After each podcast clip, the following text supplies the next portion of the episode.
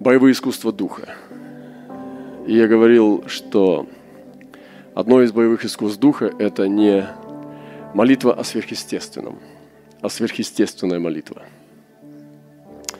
И мы пережили, когда мы молились за Афганистан, и рассказывал уже, вдруг получил побуждение пойти взять мантию, которую там приобрел в Кабуле. И когда одел ее, получил послание от этого брата, который в репцентре там, в Афганистане. И он написал, что убили его друга несколько дней назад, буквально в тот же день или за день до этого. Он хоронил этого человека, его застрелили. То есть реальность. Мы стали ходатайствовать за Афганистан и стали входить туда. Я пошел в молитве, э, в молитве родов очень глубоко, и движение духа начало освобождаться. И пошел туда и сам удивлялся, о чем я молюсь. Я стал молиться, чтобы это, э, Господь обратил этого человека, и чтобы потом я стал видеть картину – чтобы потом пришло такое свидетельство, чтобы я смог видеть этого человека и услышать, что он принял Христа. И э, некоторые получили побуждение призыва идти в Афганистан. И подошли ко мне и сказали, что они готовы. Вы знаете, сверхъестественная молитва творит то, что не творит молитва о сверхъестественном. И однажды Давид сказал, «Я призову достопоклоняемого Господа, и от врагов моих спасусь. Объяли меня муки смертные, потоки беззакония устрашили меня, цепи ада облегли меня, и сети смерти опутали меня. Но в тесноте моей я призвал Господа и к Богу моему воззвал, и Он услышал от святого чертога своего голос мой, и вопль мой дошел до слуха его, потряслась, пока люпалась земля, дрогнули, подвигнулись основания гор, ибо разгневался Бог. Есть примеры сверхъестественной молитвы, когда Елисей – пророчествовал о некоторых вещах, как будет проходить Божья благодать и работать на суды. Еремия, он пророчил Седеки, что он будет бегать из комнаты в комнату. И тогда он узнает путь, по которому отошел от Еремии Дух Господень. И Павел, апостол, мог предавать сатане во избождение плоти людей, которых он не мог уже достать физически – но он мог сделать это сверхъестественным провозглашением в духе на расстоянии сотни и тысячи километров. И он доставал этих людей провозглашением. Он говорил, я предал сатане не богохульствовать. это сверхъестественные молитвы, когда мы можем входить туда, куда мы не можем войти просто прося.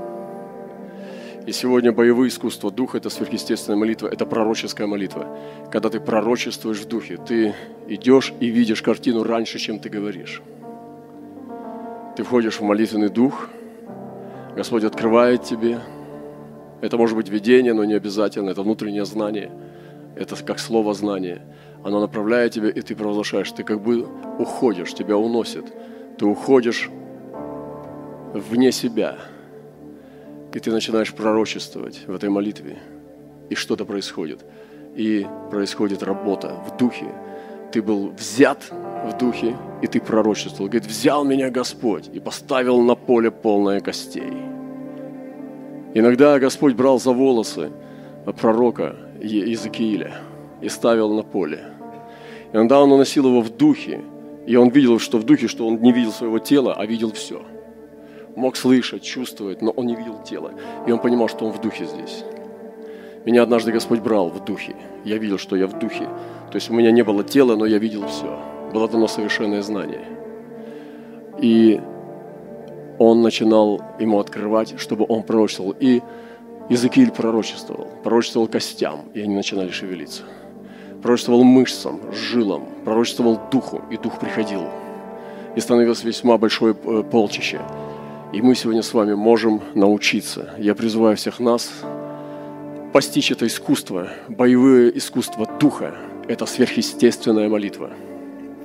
Не молитва о сверхъестественном, а сверхъестественная молитва. Когда ты прямо в молитве совершаешь чудеса. Я помню ту конференцию ну, пророка Южной Азии. И мы были там, и он сказал, сегодня будет молитвенное собрание, и мы будем разламывать вещи. Я подумал, что он имеет в виду. И когда мы пришли на эту молитву, я был ошеломлен этим благословением. Где-то около двух-трех часов он пророчествовал. Он стоял около кафедры, и толпа людей взрывалась духом и держала. держала его руки, и все молились. И он пророчествовал. Я помню, это молитва за Индонезию. Я помню молитва за ЮАР. Он молился за ЮАР и, кричал, что прямо сейчас должны происходить действия, сверхъестественные сдвиги в природе. Это был август месяц, и ему послали послание, что сейчас в ЮАР идет снегопад. Это был август в ЮАР, в Юго-Восточной Африке.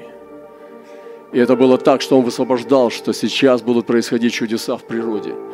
И он высвобождал потом, когда молился за Индонезию, что некоторые министры будут взяты, застигнуты в руках блудниц и так далее. Я такие вещи никогда не слышал, как он может прямо идти, как будто шаг за шагом, шаг за шагом и пророчествовать, видеть эти картины. И мы промаливали так многие страны Азии. Промаливали Восток, промаливали народы. И я был ошеломлен, я пережил такое мощное воздействие и благословение. И тогда я стал понимать больше о сверхъестественной молитве. Я хочу сегодня вдохновить всю церковь, тело Христа, научиться этой тайне. Что значит пророчествовать в молитве? Что значит не просто придумывать пророчество и высвобождать э, позитивные благословения, не просто цитировать Писания, которые приходят на ум. Я говорю о других вещах, о более глубоких и более чистых, о конкретной сверхъестественной молитве, когда сам Бог через тебя начинает говорить не ты говоришь за Бога, не ты говоришь от Бога, когда Бог начинает вместо тебя говорить, и это происходит в тот же самую секунду, в тот же самый момент. Это очень сильно, потому что, чтобы молиться такой молитвой, тебе надо войти глубоко в дух. И нам нужно научиться входить глубоко в дух. Мой друг Алан, он апостол франкофонов из Канады, недавно написал мне письмо. Я хочу благословить вас. Он говорит, я начал, мы перевели книгу «Боевое искусство духа» на английский язык. И он написал мне, что, брат Роман, я благодарю тебя за эту книгу. Я ее прочитал, потому что он буквально быстро ее буквально съел там за несколько дней. Я удивился. И он сказал, я прочитал твою книгу. И я хочу сказать тебе, что ты настолько благословил меня этим, потому что это ускорило меня. И некоторые вещи, которые были более слабыми в моей жизни, сейчас стали сильными. И он сказал, меня особенно благословило. Это такие темы, как не огонь, а угли меня особенно благословило такие темы, как «держать сияние». Меня особенно благословила такая тема, как «взрываться духом». Меня особенно благословила тема такая, как пропивать славу в самых темных местах. Меня особенно благословила такая тема, как сокрушать свой дух и уходить в кротость и смирение. Я подумал, вау, ты назвал все самое лучшее ты взял платину, ты действительно назвал самое лучшее, что там было. Я сказал, что я пишу сейчас, мы сейчас переводим, я уже написал вторую, вторую том боевых искусств, и мы хотим употреблять. Я сам забываю порой употреблять это, но мне нужно снова этот, пополнить свой арсенал. И вот это одна из вещей. Боевых искусств духа. Простые христиане не могут так молиться. Они не смогут так молиться никогда, потому что они среднестатистические. Но это относится к спецназу Бога. Если ты необычный христианин, то ты должен освоить это искусство. Протыкать пальцем солнечное сплетение. Удар орла.